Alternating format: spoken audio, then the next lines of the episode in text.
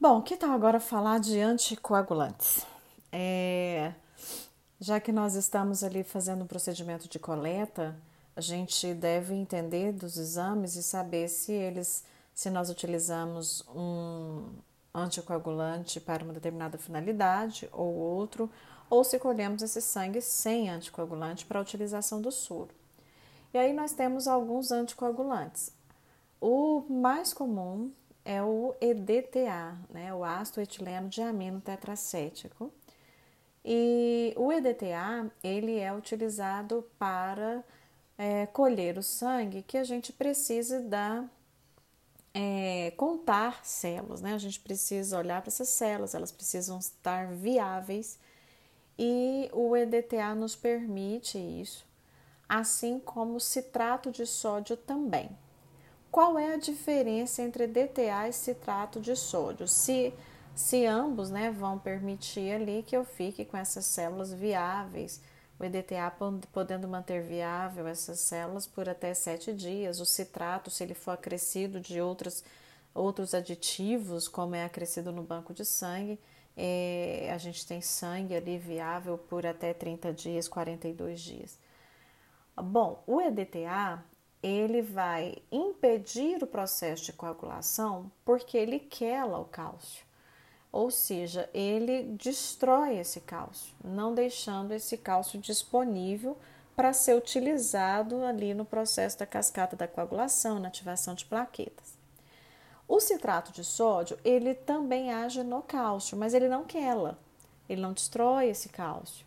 Na verdade, ele combina com o cálcio né, impedindo essa coagulação, mas não é algo irreversível. Tanto é que o citrato de sódio, esse anticoagulante é utilizado quando nós queremos colher sangue para realizar testes da hemostasia, quero saber como que está o processo de coagulação.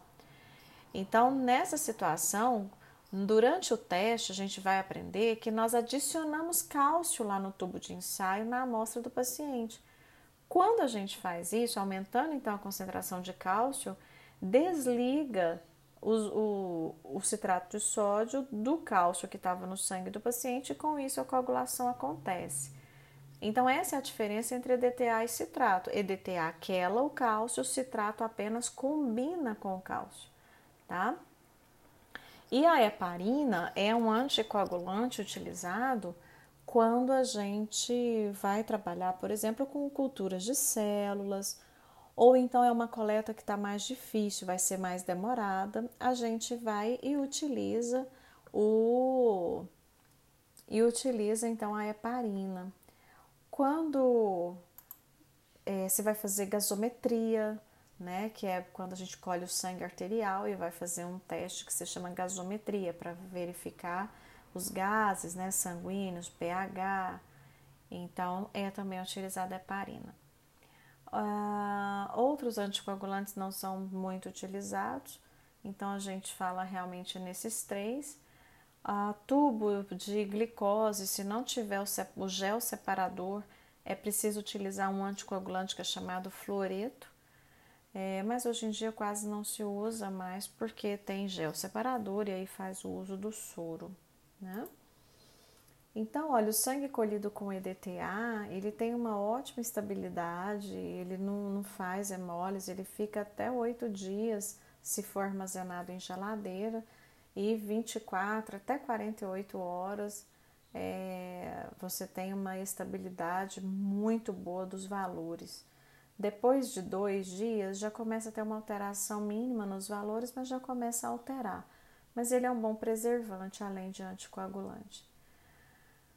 E, aproveitando aqui que nós estamos falando de, de anticoagulante, ah, vou falar para vocês também um pouquinho sobre os esfregaços sanguíneos difícil, né? Às vezes quem nunca fez o esfregaço começa a fazer e fala: "Nossa, eu pensei que isso fosse mais fácil de fazer".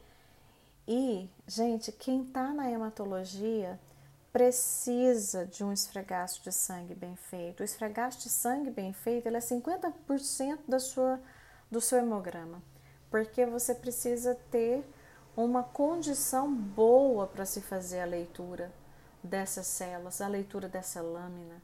Então, isso só se consegue se o esfregaço estiver bem feito. Então, eu vou precisar de uma lâmina extensora de qualidade. É, eu posso fazer com sangue, eu, tanto com anticoagulante ou sem.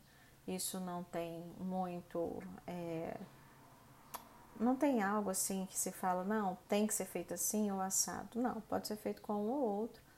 E para fazer o esfregaço, a lâmina extensora a gente não pode nem deitar ela muito, senão o esfregaço fica muito comprido, e nem deixar essa lama extensora muito em pé, senão o esfregaço fica muito curto. E o que é um bom esfregaço? Um bom esfregaço é aquele que tem cabeça, corpo e cauda. Na cabeça é ali onde a gente coloca a gota de sangue, então ali é muito espesso.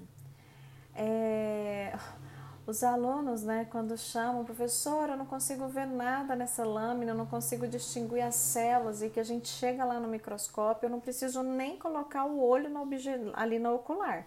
Eu já falo, ao olhar onde que a objetiva está focando, eu falo assim, você está na cabeça do esfregaço. Na cabeça do esfregaço a gente não consegue visualizar nada. À medida que vai andando para o corpo, a gente percebe que as células começam a ficar um pouco mais distantes, mas elas ainda se sobrepõem. E quando a gente chega na cauda do esfregaço, é que as células estão apenas se tocando. E aí, nesse caso, eu consigo ver bem essa morfologia, porque as células conseguem, elas ficam né, no seu tamanho normal, sem distorções. Então, esse é um bom esfregaço com cabeça, corpo e cauda. Existem esfregaços de todo jeito que a gente imaginar, né? Que fica muito longo, que fica muito curto, às vezes com pressão irregular, lâmina suja. E aí esses esfregaços a gente precisa realmente descartar porque interfere na coleta. Então não se esqueçam que se for olhar um bom, um bom esfregaço, né, lá no microscópio, foquem, foquem na área onde você tem a, o encontro, onde a, essas células apenas se tocam, mas elas não podem estar se sobrepondo. Essa é a dica que eu dou para vocês. E para finalizar, falando um pouco da coloração desse esfregaço. É, a gente, para fazer a coloração do esfregaço, nós utilizamos o corante hematológico que são derivados de Romanovski. O Romanovski tem como princípio a coloração ácido-base. Então, nós temos um corante, que é o azul de metileno, que ele é básico e ele cora estrutura ácida. O que, que a gente tem de ácido na célula? O núcleo, ácido nucleico. Então, tudo que for mais ácido vai ficar com essa cor mais azul. A eusina já é ácida, ela tem aquela cor laranja, vermelha, né? Então, aquela substância ali da eusina, que é ácida, vai corar uma estrutura básica.